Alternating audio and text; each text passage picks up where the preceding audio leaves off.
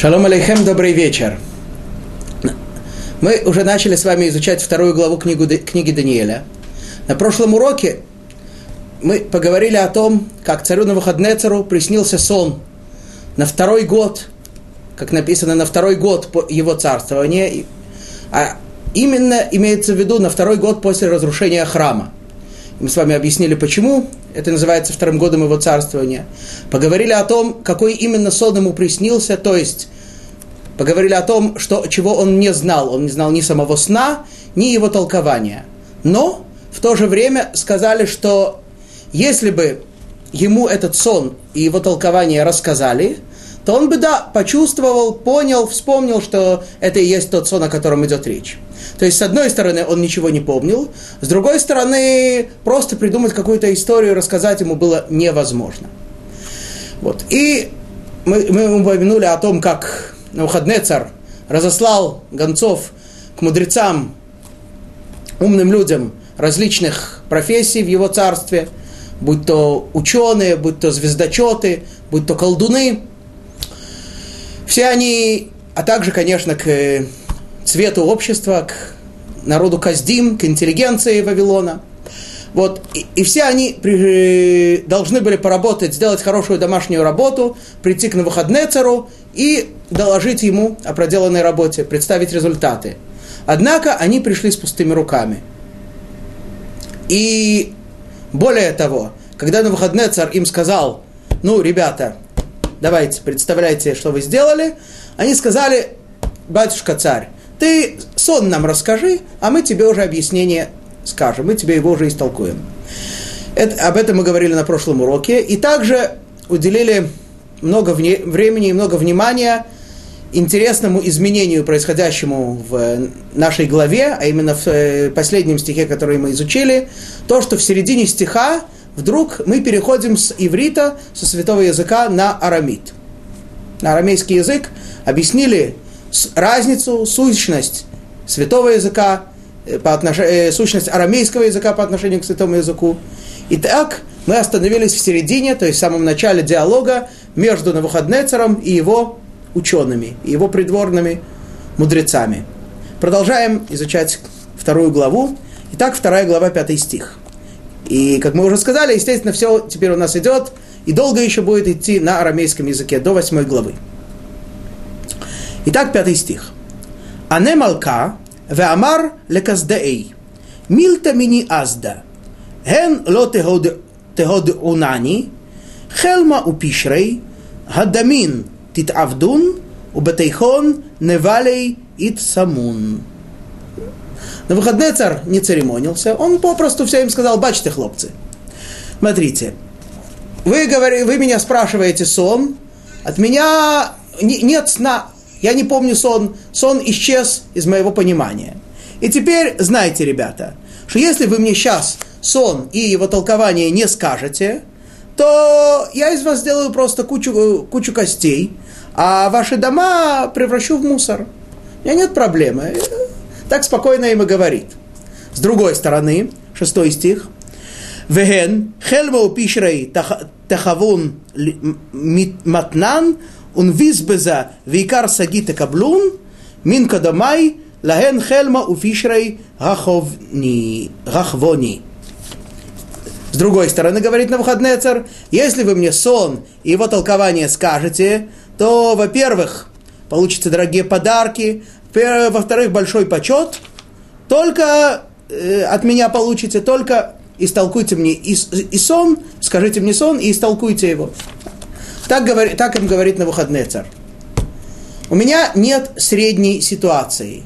Или вы мне сейчас, если не истолкуете сон, не скажете сон и его толкование, то есть и то, и другое, я вас просто уничтожу. Причем не просто уничтожу, я, я вас превращу в кучу костей, то есть э, основательно истреблю, и дома ваши вообще превращу в мусор.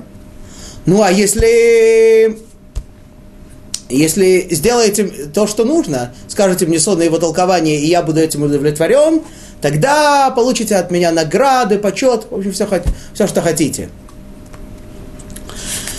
Ну, тут следует обратить внимание на то, что говорят наши мудрецы, что царство земное подобно царству небесному. Что имеется в виду? На выходные царь представляет своим э, придворным, своим э, подчиненным такие, такие два пути. Или же, если сделаете то, что нужно, получите почет и славу, и подарки, и все такое. Нет, не обессудьте. Это говорит нам о том, что Тора неоднократно подчеркивает, что служба Всевышнему не может быть на, на, на каком-то среднем уровне. Часто человеку кажется, что он может служить Всевышнему, ну, немножко да, немножко нет, немножко сделал, немножко не сделал, да, вот так э, и жить такой середняцкой жизнью и по среднему служить, по среднему получать. Говорит Тора нет. Реэй анухина тенлиф нейхем айом брахау клала. Говорит э, Моше Рабейну в пятой книге Торы, книге Дворим. Смотри, я вам даю сегодня благословение и проклятие. Если вы будете служить Всевышнему, исполнять Его волю, будет благословение, и Тора подробно нам описывает, какие огромные благословения достигнут, постигнут еврейский народ. Может быть, слово постигнут в русском языке здесь не самое подходящее, но именно это слово использует Тора. То есть человек, даже если он не захочет такого счастья, все равно оно его достигнет. Потому что человеку это полагается, это настоящее счастье. А если нет, если не будете служить Всевышнему, Тогда будут проклятия, и Тора перечисляет в одном месте 49, в другом 98, в общем, э, не дай Бог. Это очень важное правило, которое нам всем нужно знать. Среднего пути в службе Всевышнему не бывает. Итак, так им сказал на выходные царь. Выбирайте, каким путем вам идти. Продолжается диалог, продолжается беседа между на выходные царем и его подчиненными, говорят они ему так.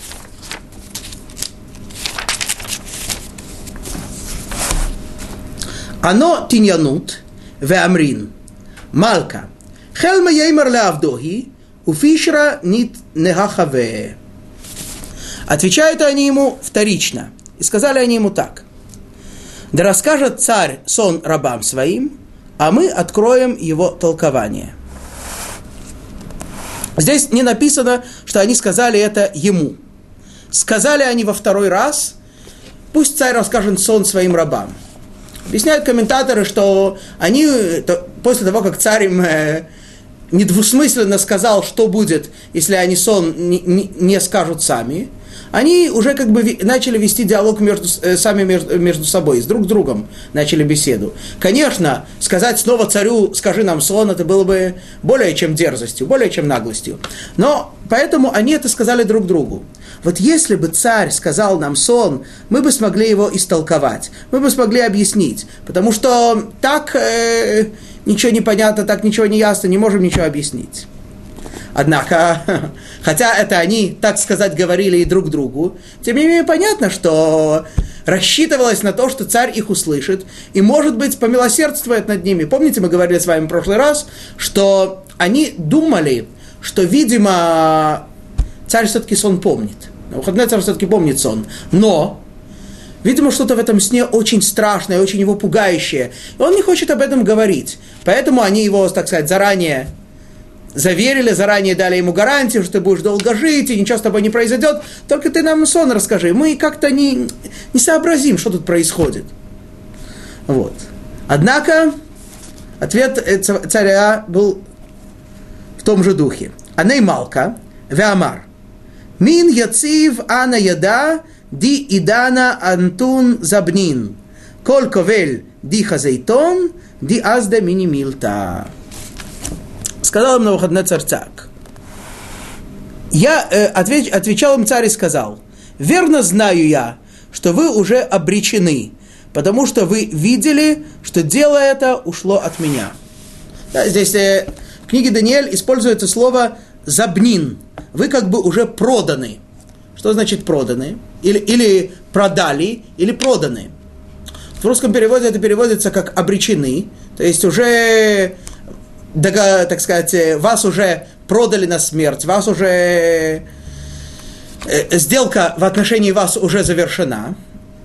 А есть комментаторы, которые объясняют, что они сказали, так вы, вы, вы какую-то тут сделку заключили против меня. Вы вместо того, чтобы дело делать, начинаете со мной торговаться, начинаете со мной спорить, говорить, ты нам скажи то, мы тебе скажем то.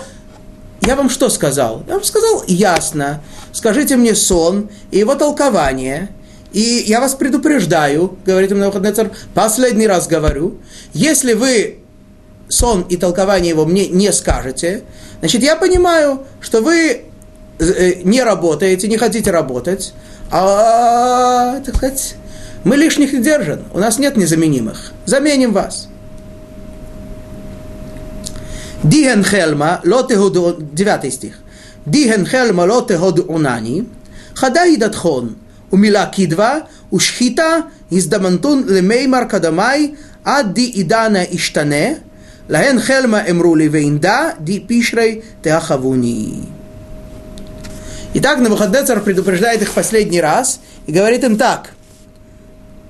Если сон мне не поведаете, один вам приговор. Я уже вам сказал, что вам, с, вам, с вами будет. Слово лживое и неверное приготовились вы мне сказать, пока пройдет время. Только если сам сон расскажете мне, то я буду знать, что и толкование его можете вы сказать.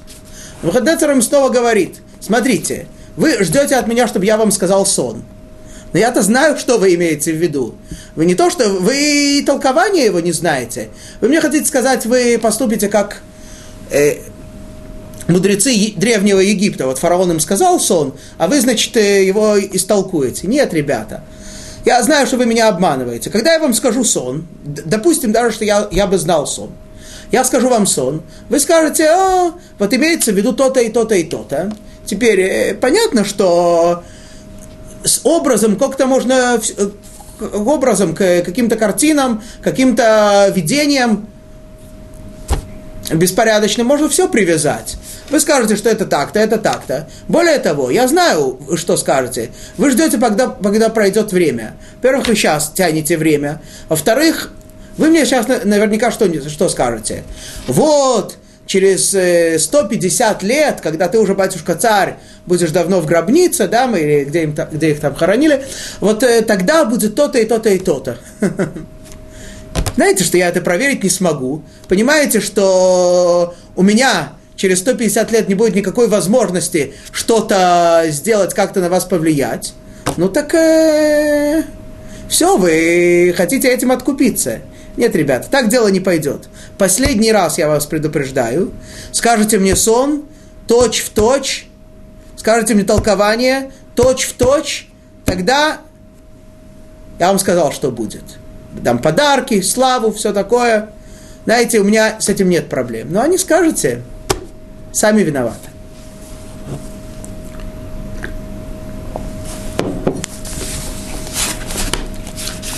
Десятый стих.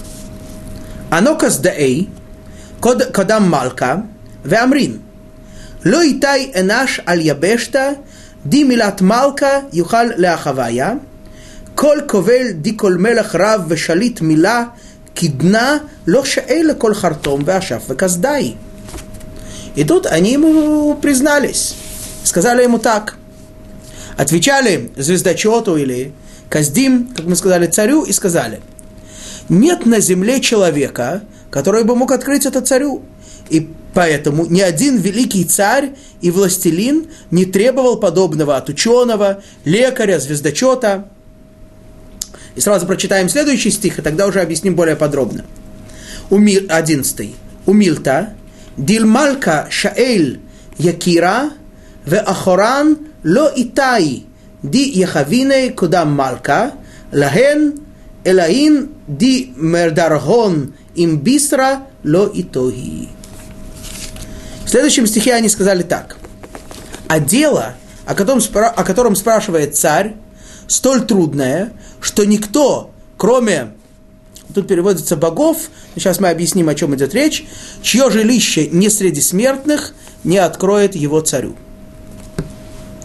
Сказали, э, после так, э, так сказать, э, такого недвусмысленного и неоднократного, более чем ясного предупреждения, сказали звездочеты и все эти мудрецы, которых пригласил фараон, которых пригласил на выходный царь, сказали ему так. Смотри, существуют различные духовные силы.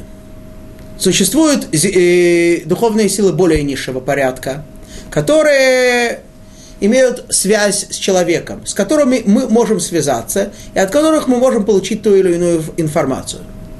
Существуют более высокие духовные силы, которые находятся э, в духовном смысле, в духовных мирах настолько высоко, что у человека нет с ним никаких, никаких контактов, и несмотря на то, что мы, так сказать, стажированные колдуны, и мы защитили уже давно и кандидатскую, и докторскую, и Вообще, так сказать, мы академики по этому делу, но этих вещей, этим вещам мы уже не обучены. Мы не имеем никакой возможности, так сказать, э, общаться с теми высокими духовными силами.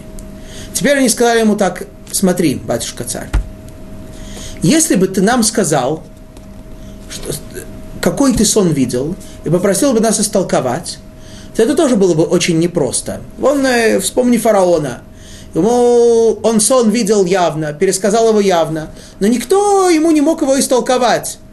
А у него, так сказать, мудрецы были высшей лиги. Поэтому это дело непростое. То есть, единственная возможность, как это можно сделать? Это можно сделать только посредством общения с теми низшими духовными силами, которые, так сказать, все-таки несколько приподняты над этим миром и, да, и объясняют нам, что происходит. Но, батюшка царь, ты от нас требуешь большего. Ты требуешь от нас толкования сна, не просто того, которого ты видел, а сна, который ты видел, и вообще не помнишь, о чем там речь, вообще не знаешь, тогда этот сон не существует не только э, как понятное, как что-то понятное и ясное, он вообще в твоем сознании не существует. Так откуда надо его достать? Где его можно почерпнуть? Это можно сделать только у высших духовных сил. А с высшими духовными силами у нас вообще нет никакого контакта. Мы э, э, в той сфере вообще не работаем. И это, это вообще человек, не, человек на земле с подобными вещами, с подобными, так сказать, существами контакта не имеет, работать с ними не может. Так что, извини, поэтому все цари, в истории это понимали. И таких вещей от своих придворных не требовали. А ты... И тут они ему намекнули, так сказать, батюшка царь, ты зазнался маленько, ты слишком многого хочешь. Помните, мы на первых уроках говорили, что на выходные царь, он э, ложной скромностью не страдал. Он говорил, я, я смогу подобиться Всевышнему, я, так сказать, э, у меня не, нет э, никакой проблемы завоевать все народы, я, упад, я подобен Всевышнему и так далее, и так далее. Вот э, на выходные царь, потом мы, мы говорили с вами о том, какие жесткие требования предъявил Навуходнецар к тем, кого он э, подбирал кандидатами в свой дворец, да, чтобы они служили ему. И опять-таки это было намного выше того, что нормальный царь и в то время, и в другое требовал от, своих, от своих подчиненных. В-третьих, мы это видим сейчас. На выходный царь видит сон, не помнит ни сна, ни его толкования и требует им этого объяснить. Вот они ему сказали, батюшка царь, э, извини, знай меру. Да? Но понятно, что подобное заявление, не, э, к подобному заявлению на выходный царь спокойно отнестись не может. Вот. И сейчас мы зачитаем э, его ответ, а после этого приведем другое объяснение того, что сказали ему мудрецы. Итак, следующий стих. Коль кавель дана, малка бенас, укцав саги, ואמר להובדה לכל חכימי Бавель. Переводится здесь это так. Вознегодовал на это царь и сильно разгневался, и приказал он истребить всех мудрецов вавилонских, бавельских, вавилонских. Да? То есть, Навуходнецар, понятно, когда он услышал, что ему мягко, извиняюсь, мягко намекнули, что он э, слишком многого хочет, то этого уже он терпеть не мог – и вынес однозначный приговор всех мудрецов уничтожить. Кстати говоря, здесь употребляется слово «мудрецы», хакимей, хахамим. До этого в, на, в нашей голове это слово не встречалось. Мы говорили, приводили, так сказать, разные категории. Были там лекари, колдуны, звездочеты, но слово мудрецы не упоминалось. Понятно, что слово мудрецы это намного более общее понятие. Это в, в категорию мудрецов включаются и математики, и физики, и не знаю, там, биологи и люди, занимающиеся, так сказать, науками естественными, неестественными, противоестественными, все они включаются в эту категорию. Вот. Поэтому и вроде бы человек, который сидит и рисует фигурки и высчитывает теорему Пифагора или тому подобное, понятно, что он э, никакого отношения к толкованию снов не имеет. И вроде бы он ничем не виноват. Тем не менее, Навуходнецар решил провести культурную революцию, решил уничтожить, вырезать всех, всех, всех, всех мудрецов, неважно, чем они занимаются, понял, что все это, вся эта мудрость, вся это, все их учение, все ерунда, и, реш, и вынес однозначное постановление всех уничтожить во, всем, во всей подвластной ему территории, всех мудрецов вырезать, всех уничтожить. Ну, это само по себе уже, э, его решение понятно, хотя и, мягко говоря, немножко необдуманное. Однако, мудрецы наши говорят нам, не те мудрецы, а наши мудрецы, настоящие мудрецы, говорят нам более того. Когда они, когда эти звездочеты, эти колдуны сказали на выходные цару, что нет на земле такого человека, который бы мог это истолковать, они ему, и, и так это, так сказать, э, намекается в э, оригинальном тексте, в тексте, написанном на арамейском языке, они ему намекнули так, смотри, значит, чтобы истолковать, истолковать такой сон, чтобы открыть такой сон, недостаточно тех средств, которыми мы обладаем. Необходим, как мы сказали, контакт с высшими духовными силами. Кто, когда этот контакт имел. Мы и колдуны и подобные представители профессий всех народов, всех времен и народов ничего такого не имели, никакими такими навыками не обладали. Единственные, кто обладали подобными навыками, это был, это был избранный Всевышним, избранный Творцом мира еврейский народ. Во время, когда существовал храм, евреи имели непосредственный контакт с Творцом, и поэтому там, через Творца, им могло быть открыто все. Мы с вами уже, помните, говорили о том, как э, пророк Ирмияу плакал о разрушенном храме, к нему подошел философ Платон, э, начал его успокаивать, говорить, о чем ты плачешь, какая ерунда. после того, как он ему разрешил все его философские проблемы, все его, на все философские его вопросы ответил, тогда он сказал ему, видишь, это вся мудрость у меня из храма. Но понятно, что это дали... из храма евреи получали, это далеко не вся была мудрость, которую получали евреи, а именно в храме евреи ощущали непосредственное присутствие Творца, ощущали то, что мы называем шахина, шахину, присутствие Творца, и там они имели контакты со всеми духовными мирами. Это и сказали ему колдуны. Смотри, это было только во время храма – когда был храм, когда евреи могли туда прийти и пообщаться со Всевышним, тогда они могли бы эту всю информацию получить, и неважно, помнишь ты сон, не помнишь, все бы они себе могли открыть. Во время храма был человек, самый святой из евреев, которого мы называем первосвященник, Коэн Гадоль.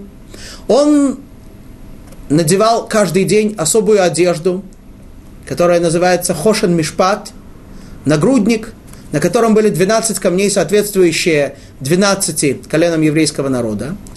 И с помощью этих камней чудесным образом, опять-таки непосредственно от Всевышнего, получали евреи ответы на важные, на важные стратегические принципиальные вопросы, касающиеся всего еврейского народа или особо выдающихся его личностей. Сказали ему колдуны на выходные цару, смотри, нет такой возможности. Это все было тогда. Сейчас этого нет. тут они ему намекнули. Батюшка царь, а кто храм-то разрушил? Ведь ты же это сделал. Ты же отдал приказ его, его, его э, сжечь. Ты же отдал приказ его смести с лица земли. Так ты сам виноват. Ты сам его уничтожил. Извини. Это единственная была возможность тебе сон открыть. Ты сам себя лишил подобной возможности. Что на это ответит царь? Сказал им царь, я предполагаю, что он именно такими словами сказал. Ах, вы козлы, он им сказал. Это же вы, вы мне дали совет храм разрушить. Вы ну, понятно, что они ему дали совет, потому что им было, мягко говоря, завидно. Как это так? Они учатся годами, они стажируются десятилетиями в своих колдовствах. А тут какие-то жиды, они вон э, берут и открывают те вещи, дети, не, не, не, не говоря уж о мудрецах их, их, а дети, дети, маленькие дети открывают такие вещи, что этим всем профессорам, там, кислых щей или кофейной гущи, неважно, недоступно. Ну так э, понятно, что они этому завидовали, мягко говоря, и подзуживали на выходные царя на то, чтобы давай, давай, разрушь это дело, потому что э, тогда мы, хоть мы будем что-то стоить, да? Мы же так ничего не стоим. Он же сказал, мерзавцы, так это же из-за вас все это несчастье. Вы сами мне дали такой совет. Вы сами велели мне храм разрушить. Если бы я знал, что с помощью храма можно подобные вещи, я думал, это... Что я, я знал, что это такое. Ну да, мне был, конечно, голос... Э, Мудрецы говорят, что на выходные цару было 18 лет, ему являлся голос свыше, который говорил, пойди разрушь дом своего господина. То есть священный наш храм. И Навуходнецар не хотел, да, все-таки он был э, любитель архитектуры, истории, не хотел этого делать, но все равно, в конце концов, поддался и разрушил. Он сказал им, если бы я знал, что это такое, конечно бы я, э, я бы его как зеницу ока, берег а вы меня подтолкнули на это, значит, я всех вас вырежу. Ну, а когда такая ситуация происходит, когда выносится такой однозначный приговор, то понятно, как мы уже сказали, что никаких разграничений, никаких разделений между мудрецами той или иной категории наук или не наук не проводится. Поэтому все те, которые называются мудрецами, все те, которые умеют читать, писать там и еще несколько вещей, они все подлежат, подлежали уничтожению. Итак, был вынесен однозначный приговор. И так говорит нам книга Даниэля дальше. Ведата нефкат, вахакимая миткатлин, увео Даниэль вехавроги леит катала. И вышел указ, и стали убивать мудрецов. И тогда искали Даниэля и его товарищей, чтобы убить их. Конечно, на выходные царь пока не знал, что Даниэль и его товарищи – это те, которые имели контакт со всеми этими высшими силами, в которых сейчас он так нуждался. И это те, которые бы, конечно же, не дали ему совет разрушить храм, а наоборот, убедили бы его, убедили бы его беречь как зеницу ока. Но Сейчас мы разграничений не проводим, сказал на выходный царь. Он не знал еще, о ком речь, и велел уничтожить всех. Ну, а понятно, что поскольку Даниэль и его товарищи, может быть, даже больше других, подходят под категорию мудрецов, да, как мы видели с вами в конце первой главы, что они опередили всех, не только своих сверстников, но даже стажированных колдунов и интеллигентов, то понятно, что они им, в отношении их, был тоже вынесен приговор об уничтожении. Что же происходит дальше? Бедайн Даниэль, Хейтив Хатив Айта, Утрем Леариох Рав Табахая, Дималка, Динфак Лекатала Лехакимей Бавель. Тогда Даниэль, здесь переводится, обратился к Ариоху, старшему из царских палачей, который вышел убивать мудрецов вавилонских с советом и разъяснением. Итак, здесь немножко переставлены слова, сейчас мы поясним, о чем идет речь.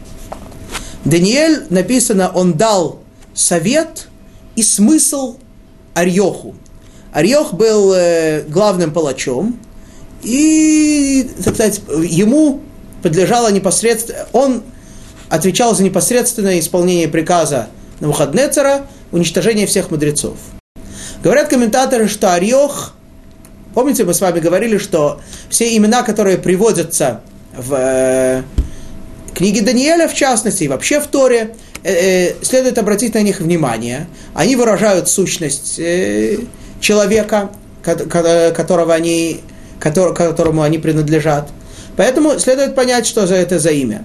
Арьох, я так э, смотрел, это происходит от слова арье, лев, да, то есть точно так же, как лев терзает свою добычу, растерзает ее на части, также и арьох был, так сказать, э, имя его соответствовало его профессии, человек, который вел свое дело так, как, э, так сказать, как полагается, от начала и до конца, и если надо было кого уничтожать, уничтожал как следует. Помните, мы говорили, что на выходные царь, так сказать, предупредил своих колдунов, что если они ему сон не разгадают, то он их сделает, то он их превратит в кучу костей. Ну, видимо, это была одна из форм осуществления казни, за которую Арьох, так сказать, э, и взялся с, с, э, с усердием. С усердием, но с нежеланием. Говорит, э, говорят мудрецы, что Арьох очень не хотел уничтожать мудрецов. Он думал, что-то, что-то батюшка царь совсем взбеленился. Что это, что это всех мудрецов? Уничтожить всех мудрецов, так вообще все государство разрушится. Кто будет государством управлять? Недоучки. Но так сказать, э, на такой службе не рассуждают, а исполняют приказ. Поэтому Арьох, может быть, с, не, с нежеланием и не торопясь особенно, но тем не менее усердно исполнял э, приказ на выходные цара. И вот э, дошла очередь до Даниэля и его друзей.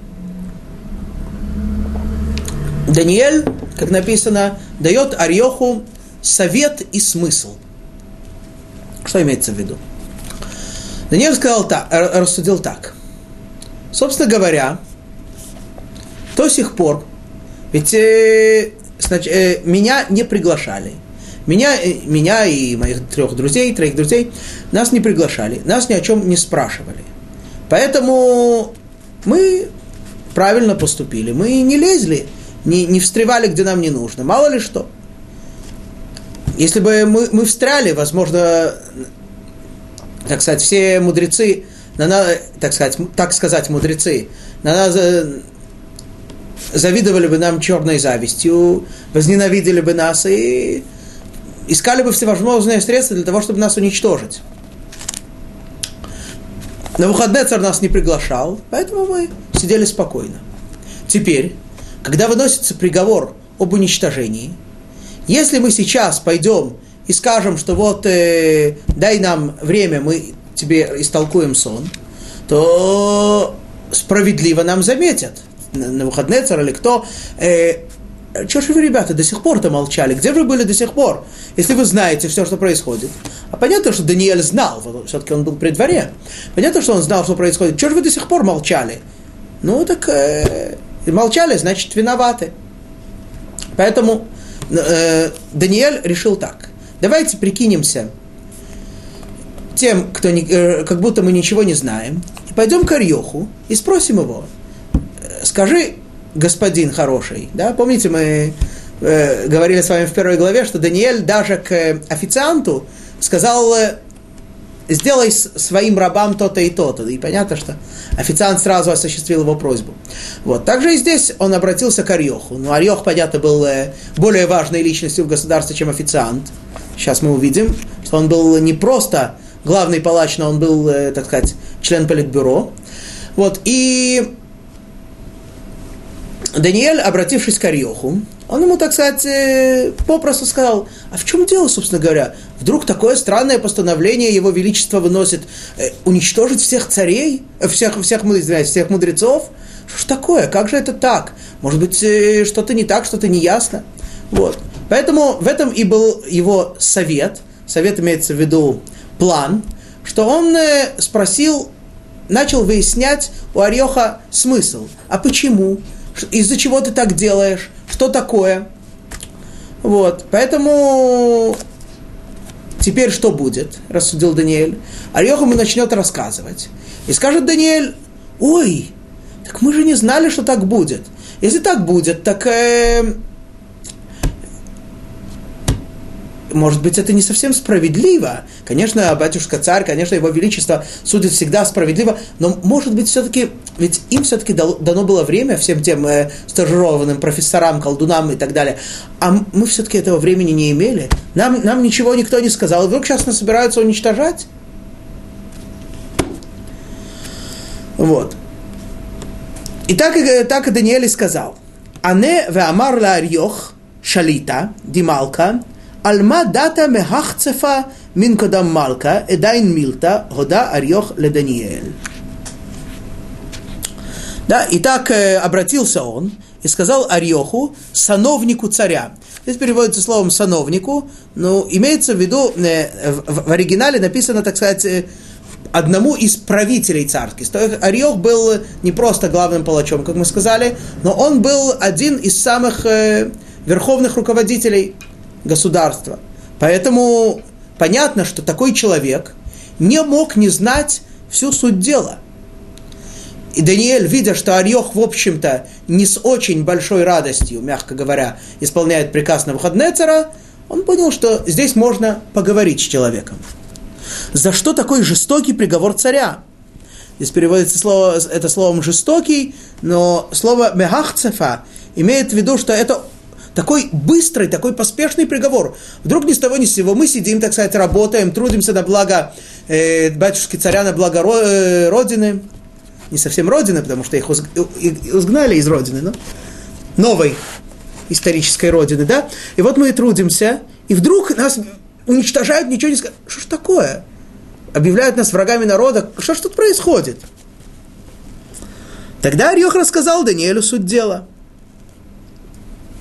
он сказал ему, вот смотри, царь, значит, ему приснился сон, он не знает ни сна, ни его толкования, попросил колдунов, они ему ничего не открыли, сказали, что вообще такое невозможно, и Даниэль, Даниэль спрашивает, а что же они отсрочку-то не попросили?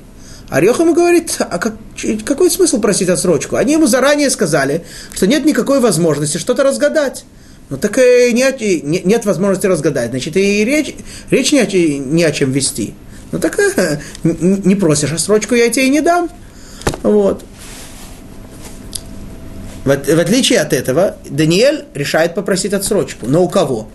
Скажешь Арьох скажешь, скажет ему, что ты от меня хочешь. Я исполняю приказ. И Даниэль, мы уже говорили с вами о том, как Даниэль набрался смелости попросить у главы двора Ашпиназа о том, чтобы ему приносили еду такую, а не такую, как он э, провел смелый эксперимент в отношении себя и своих товарищей. А сейчас э, Даниэль набирается еще большей смелости, и что же он делает? 16 стих. В Даниэль аль увеа мин малка дизман интин ле уфишера ле ахавая ле малка. И пришел Даниэль и просил царя. Даниэль попросил аудиенцию на выходные цара, несмотря на то, что ему уже был вынесен смертный приговор, чтобы ему дано было время на то, чтобы открыть царю толкование. Даниэль осмеливается, просит на выходные цара и говорит ему, смотри, Ваше Величество, ты вынес приказ уничтожить всех мудрецов Бавеля, но очень жаль, что ты не сообщил нам об этом, мы тебе сон растолкуем, только дай нам время.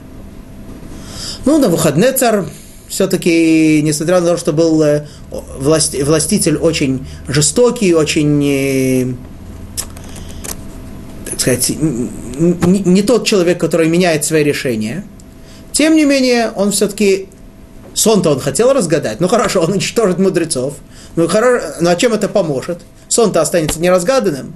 Они не могут разгадать, так э, ладно, и, их незачем. Они пусть будут кучей костей, но все-таки сон-то надо разгадать. А вот здесь приходит человек, который когда-то на него, на меня, на, на него, на царя произвел хорошее впечатление, и вроде бы пока это впечатление ничем не, не, не, не, не запятналось, ничем не исказилось, ну, значит, э, а кто его знает? А может, он правда что-нибудь разгадает? Ладно, пусть ему будет уже несколько дней, пусть уже попробует. Уничтожить я всегда успею, не убежит же. Так рассудил на выходный царь и действительно дал отсрочку Даниэлю. Итак, что же делает Даниэль? Эдайн Даниэль левайтей азаль улехананья Мишаэль ваазарья хаврои мильта года.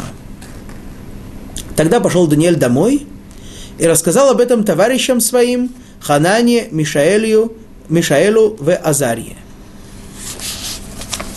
Говорит нам книга Даниэля, что Даниэль пошел домой. Ну, понятно, что, конечно, он мог рассказать им и в иной форме. Все-таки он был при дворе. Они, ну, тоже, но, видимо, они, так сказать, меньше находились. Поэтому они могли вполне встретиться в царском дворце, могли встретиться там. Однако, написано, что Даниэль пошел домой. И у них был наверняка где-то свой дом, ну, маленький или не такой маленький, во всяком случае, где они жили отдельно. Зачем, он, зачем нам подчеркивается, что он пошел домой? Дело в том, что Даниэль понимал, что вопрос царя действительно непростой. И для того, чтобы его разгадать, понятно, что им необходимо, необходим контакт с Творцом. Однако, для того, чтобы осуществить этот контакт с Творцом, невозможно это сделать во дворце. Почему? Потому что во дворце есть, балаг, э, как это на иврите называется, балаган, есть шум, гам, постоянно что-то отвлекает, постоянно то, то, э, то, то происходит, то другое. Голова все время занята другим.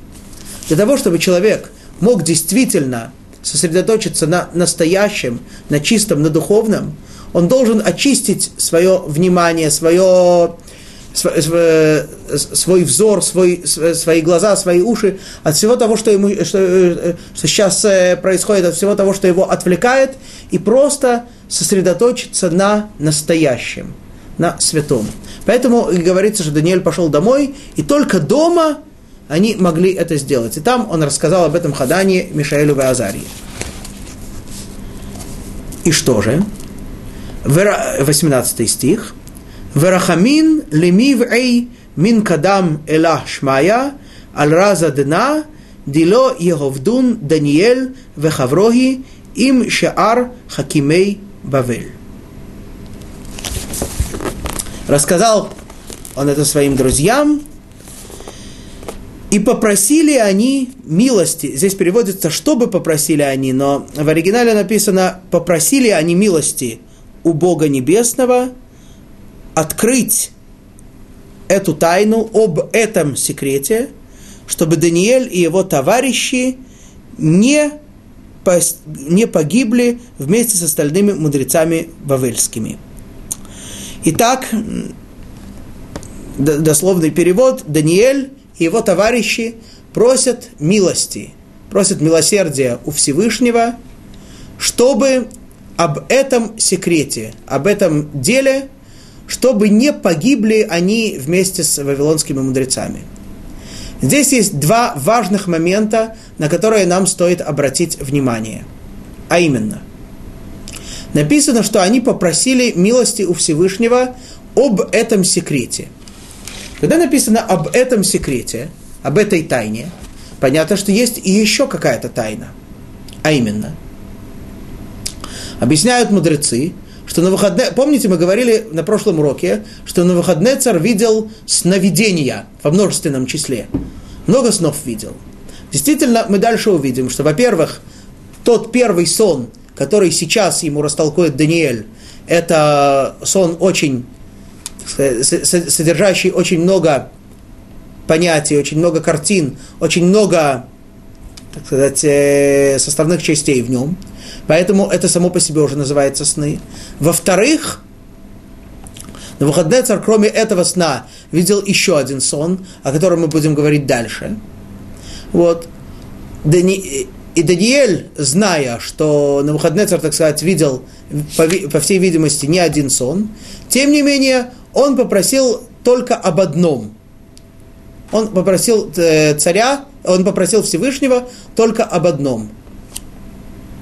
Сейчас одна проблема, одна насущная проблема, о ней он просит. Рассказывает Талмуд, что во времена одного из мудрецов, Раби Шмуэля Барнахмани, было спустилось на еврейский народ сразу два несчастья.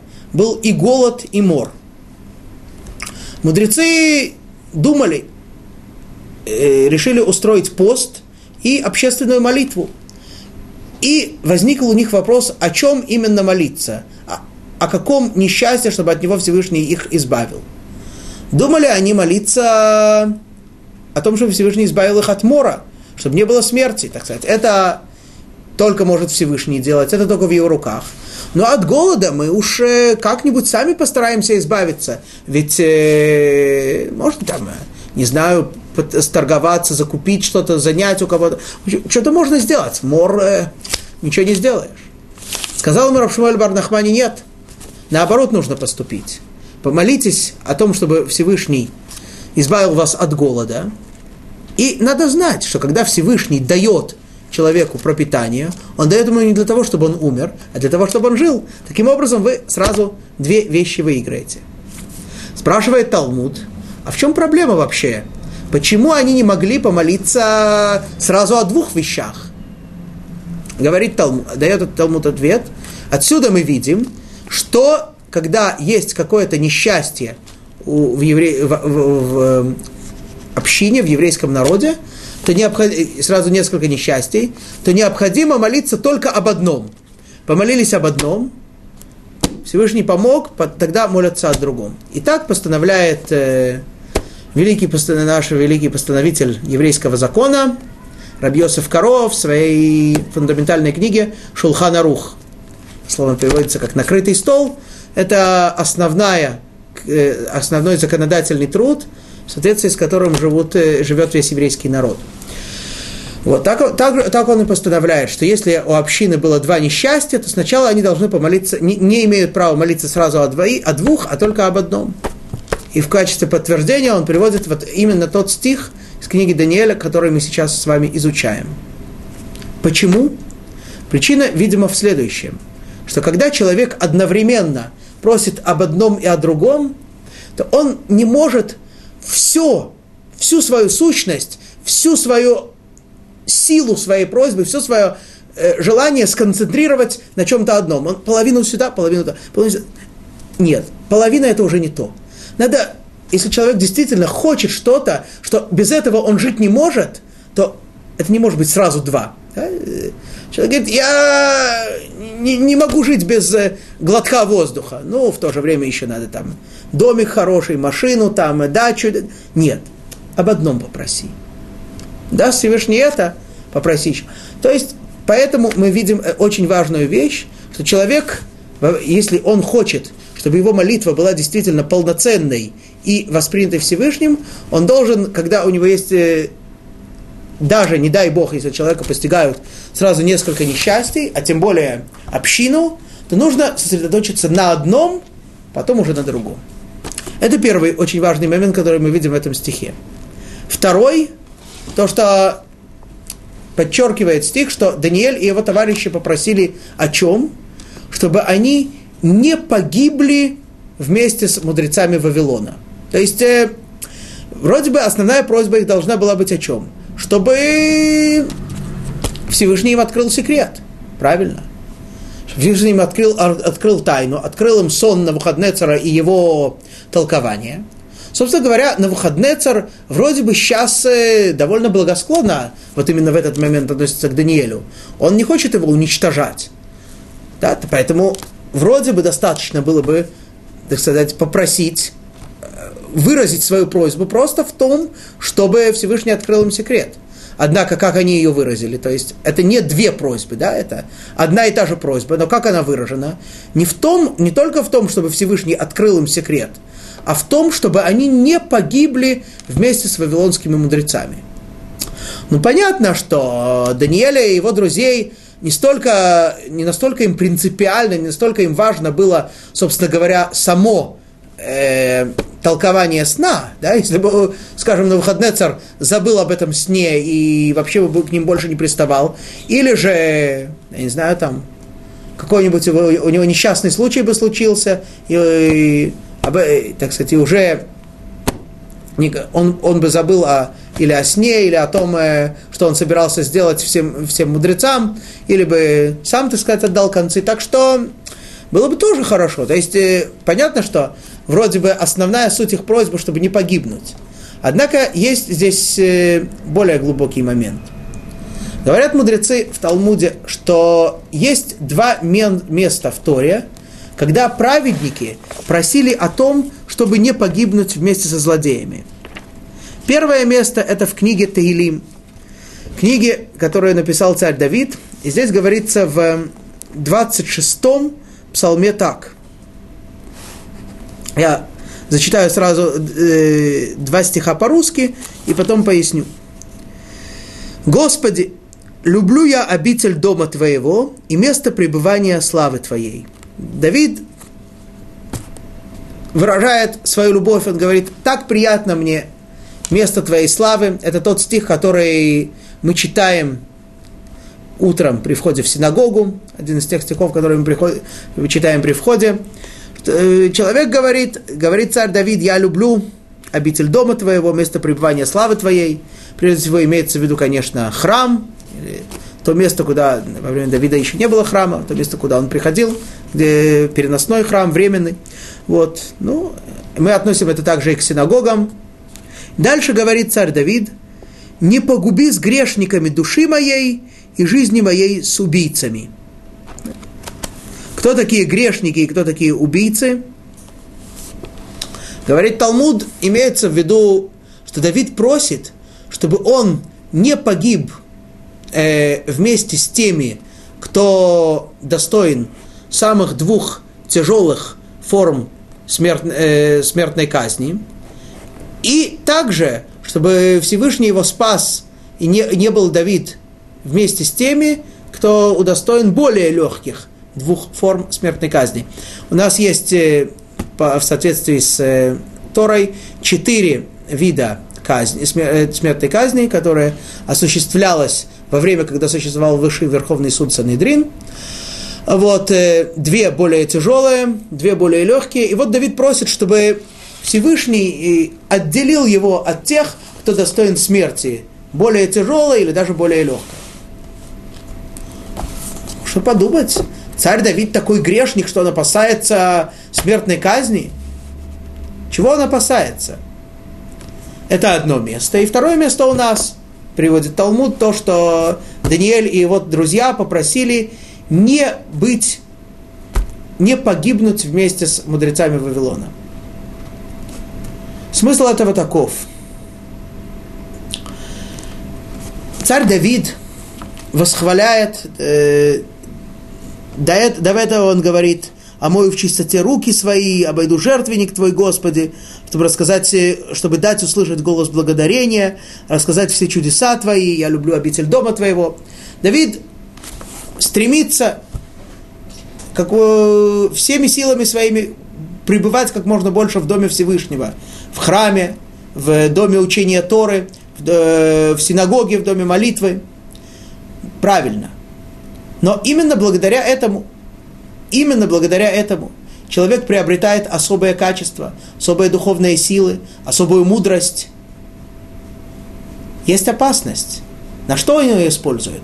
Использует он ее во благо, использует он ее для службы Творцу, для добрых дел, или же наоборот, использует ее во зло. Понятно, что понятно, что человек, который мало знает, мало умеет, мало, так сказать, э, продвинут духовно, да, он может э, меньше сделать добра, в то же время он может меньше сделать зла. Когда человек продвигается, то, с одной стороны, это большое счастье, с другой стороны, увеличивается опасность. Поэтому просит Давид Всевышний, вот сейчас я продвинулся, я стал мудрее, я стал святее, помоги мне, пожалуйста, оставаться таким, направлять свою мудрость в, нужном рус, в нужное русло, а ни в коем случае не соединиться с грешниками. Так же и здесь. Да, действительно, Даниэль и его друзья считаются и по праву самыми мудрыми. Они опередили, обскакали всех мудрецов, как мы видели в первой главе. Вот. И сейчас, но и все эти мудрецы, все эти профессора, колдуны и, и все остальные, они на что свою мудрость направляют? На то, чтобы, насколько это им кажется возможным, бороться против настоящего, против святости, против Творца. Они те, кто дали совет на Навуходнецеру разрушить храм. Я так понимаю, что в этом совете участвовали не только те, которые умеют разгадывать сны, но и вообще вся интеллигенция, передовая того времени. Вот, то есть, видит Даниэль и его друзья, к чему эта мудрость может привести.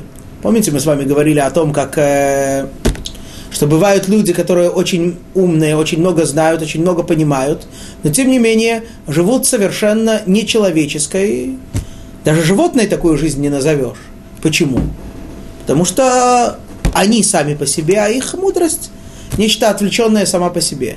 Так вот, Даниэль и, его друзья просят Всевышнего, помоги нам разгадать сон, ладно, это, это, конечно, спасибо, помоги нам, но не это главное. Помоги нам оставаться святыми, помоги нам не погибнуть вместе с мудрецами Бавеля. Ведь почему они погибают? Что, это на выходнецерах уничтожает, что ли? Разве в мире может что-то произойти без воли Всевышнего? Кто их уничтожает?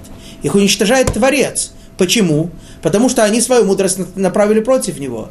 Помоги нам, чтобы наша мудрость всегда была направлена во благо, всегда была направлена на службу Тебе. Итак, об этом просят Даниэль и его друзья Всевышнего. И что же происходит? Эдайн ле Даниэль бехезва дилейлея раза гали Эдайн Даниэль барих леэла шмая. Тогда была открыта, открыта Даниэль, тогда открыта была Даниэлю тайна в ночном сновидении, и благословил Даниэль Бога Небесного. Так, э, книга Даниэля не говорит подробно об этом, просто говорит о том, что Даниэль попросил Всевышнего, говорит, о чем именно он его попросил, и Всевышний смилостивился над ним, ему был открыт не только сам сон, но его толкование – увидел Даниэль точь в точь ту картину, те картины, которые снились на выходные цару, а после этого открылся ему смысл каждого элемента в этом сновидении. И говорит нам э, тот же стих, что Даниэль благословил Бога Небесного. Далее мы увидим с вами, э, даст Бог, на следующем уроке о том, как э, как же благодарит, как же благословляет Даниэль Всевышнего. Но сейчас просто упомянем о том, что что это такое благословить Всевышнего. Понятно, что когда человек благословляет другого человека, то он желает ему того, чтобы у него всего было много, чтобы у него было много добра, долгих лет жизни, детей, богатства и так далее. То есть всего было бы много. Вообще слово браха на иврите значит э, прирост, увеличение. В следующем уроке объясним это более подробно, сейчас скажем просто об этом вкратце. А что же такое благословение Всевышнего? Ведь Всевышний, он совершенен. Как, чего же можно ему пожелать? На все эти вопросы, даст Бог, мы ответим на следующем уроке. А сейчас мы с вами расстаемся и встретимся после поста Эстер через 167 часов – в следующий четверг 19.30. Шаббат шалом, большое спасибо, коль тув.